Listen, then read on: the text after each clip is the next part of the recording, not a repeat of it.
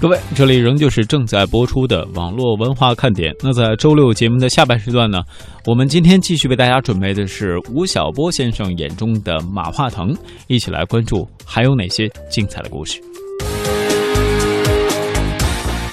大家知道现在有一个词很流行，叫做产品经理。你到一家互联网公司，一块石头掉下来可以砸死三个产品经理。但是你知道吗？在十多年前是没有这个名词的。马化腾这一代人可以说是中国的第一批产品经理。我记得我在写《腾讯传》的时候，有一次我去找张小龙，小龙跟我讲了一个故事。他是一个出名很早的人，在腾讯创办之前，他就在深圳写程序。他是中国早年一个非常好的程序员，写了一个叫 Foxmail，当年是一个非常流行的邮箱软件。但是呢，做邮箱不赚钱，所以到了零五年的时候。腾讯就把张小龙和他的邮箱团队买下来，然后呢，请他们来做 QQ 邮箱。张小龙说，他第一次和马化腾见面吃饭，他就问马化腾：“你也有一支邮箱团队，也有 QQ 邮箱，那你为什么要买我的 Foxmail？” 马化腾跟他讲说：“你这个 Foxmail 这个产品啊，用户体验做得非常的好，我们怎么做也做不到你的这样的一个水平。”张小龙后来跟我讲说。这是我第一次听到一个名词，叫做用户体验。他说：“我原来啊就做邮箱，做一个产品，但是我从来没有从用户的角度、从体验的角度来看我这个产品。”他进了腾讯以后，开始带领团队优化 QQ 邮箱。QQ 是一个 IM，他已经有上亿的用户了。张小龙说：“哎呀，我一下子进入到了一个很大的市场。”所以他在一开始的时候啊，就把 QQ 邮箱做得非常非常的复杂，结果呢就非常的失败，用户呢非常的抱怨。所以在一年多的时间里面，QQ 邮箱变得更加的糟糕了。后来的三年多的时间，张小龙团队开始优化 QQ 邮箱，让它变得和用户之间可以实现无缝的连接。这个邮箱两个礼拜左右就会进行一次迭代，一直到了二零零八年左右的时候，QQ 邮箱才变成了今天这样的一个模样。我问张小龙，我说。你在这四年时间里面，你最大的体验是什么？他说：“你做任何一个产品，你要让自己变成一个白痴，这个啊是天分。”他说：“乔布斯大概可以在一秒钟之内让自己变成一个白痴。”那我说：“马化腾大概几秒钟？”张小龙开玩笑说：“马化腾大概需要五秒钟。”那我说：“你需要几秒钟呢？”他说：“我大概需要十秒钟。”当然，这个是一个开玩笑。这个背后，你可以发觉说。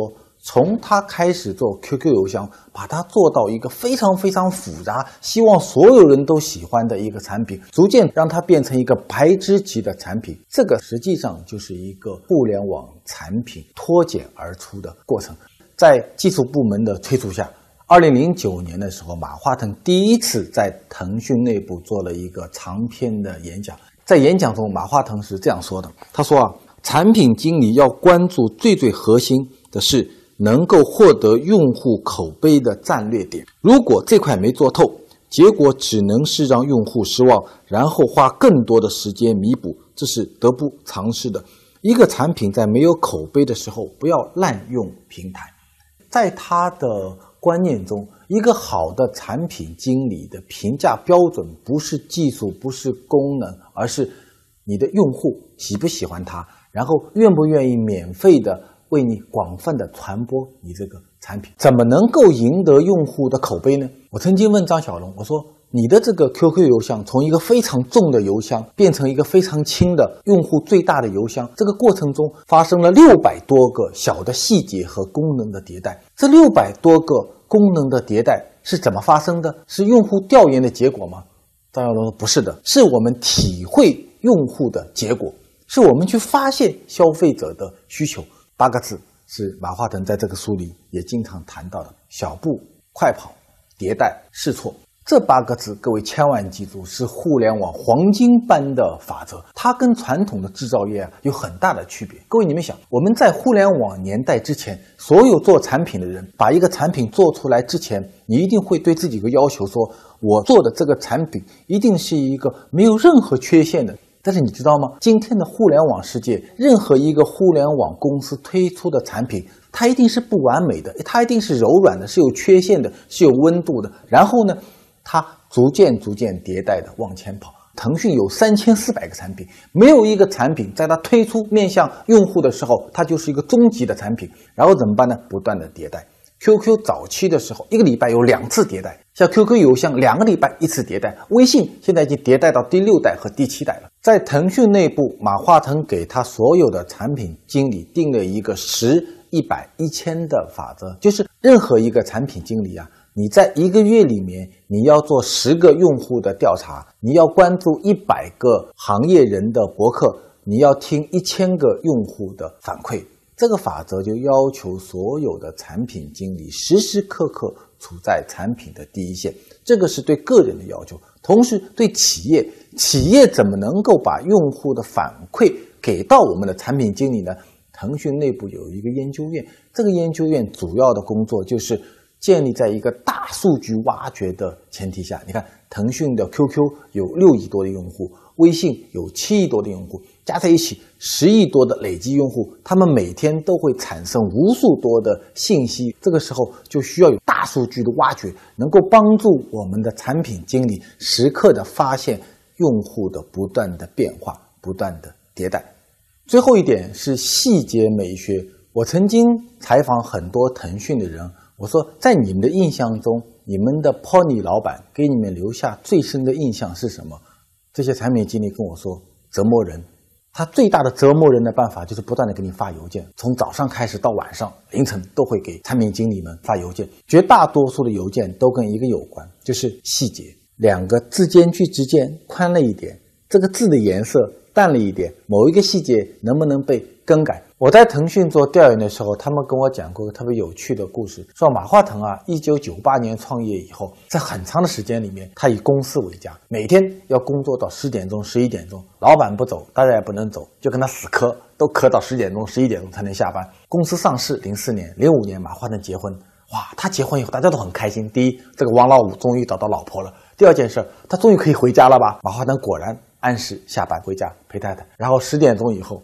马化腾就开始给大家发邮件，要发到凌晨两点。他所理解的细节，所理解的美学，跟乔布斯非常的像，就是极简主义。他是从一个非常小的通讯工具诞生出来的，越小就越难。在腾讯的产品里面，少就是多，小就是美，这是腾讯的一个产品。我在写《腾讯传》这本书的时候。有一件事情让我非常的震撼，就是腾讯从创办以后啊，它的几乎所有改变它命运的产品，都不是马化腾、张之东等决策团队决策的结果。比如说，有一个产品叫 QQ 秀，有一个叫 QQ 空间游戏、微信，这四个产品在腾讯十八年的创业历史上。在不同的阶段，为腾讯创造了战略转折的时刻点。QQ 秀让 QQ 有一个非常小的，既是通讯工具，变成了一个具有虚拟人格的产品。腾讯在全世界所有的互联网公司中，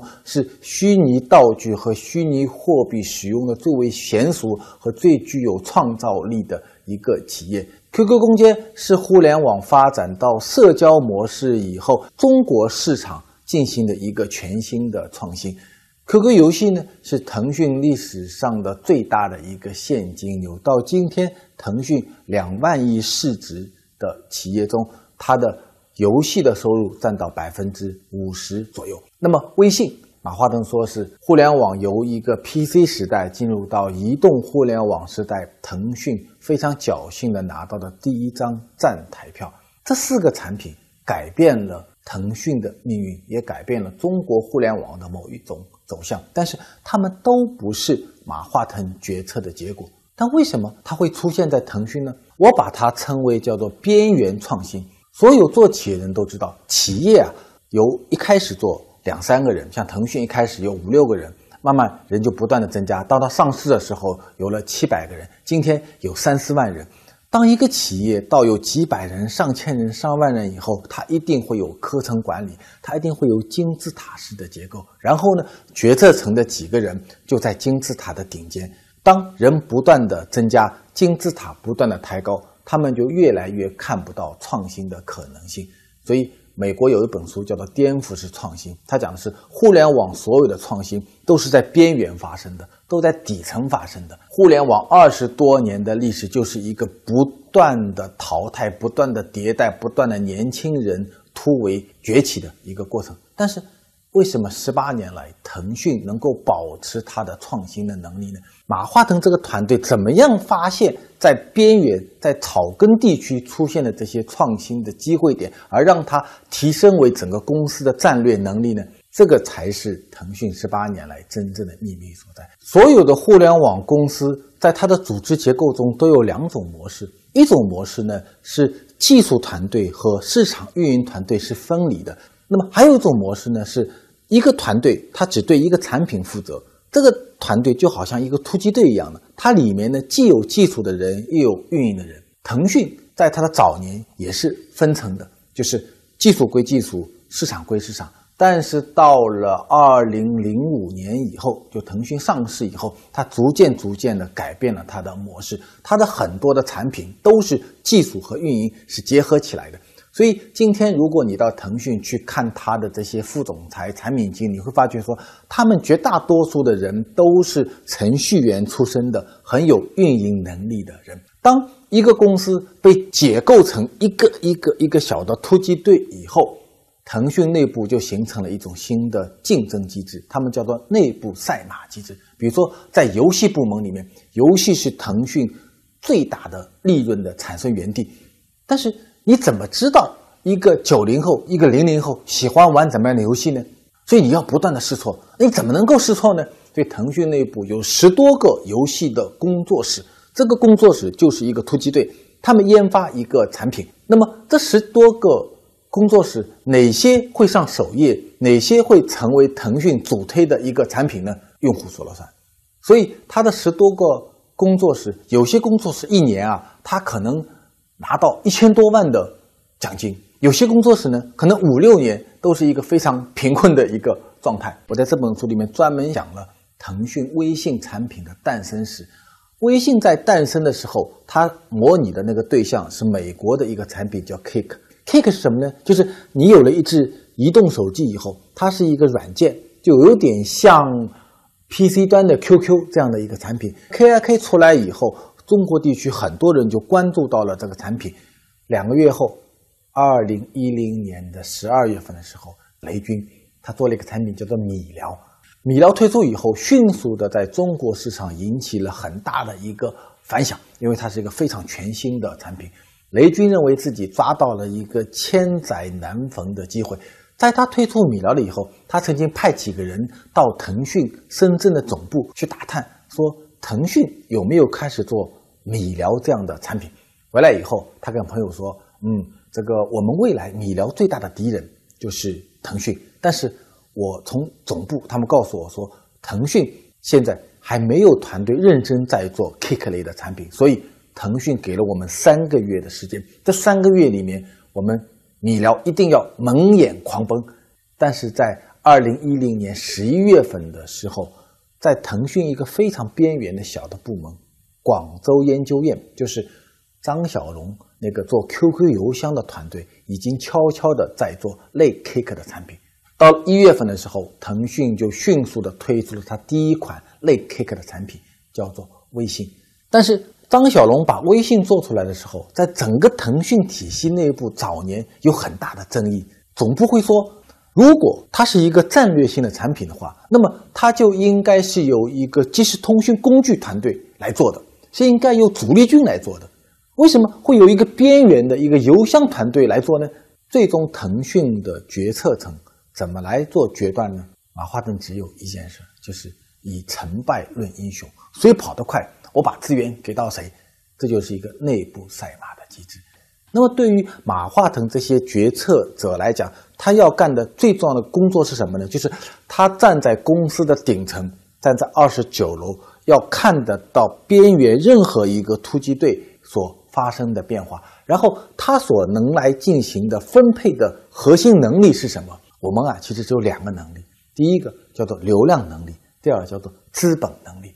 腾讯每天有几亿人在用它的产品。腾讯是一个上市公司，拥有大量的现金，那么决策层要干的事情是说，我把流量，我把资本给到企业内部最好的突击队、最好的那匹马，然后呢，让它跑得更快。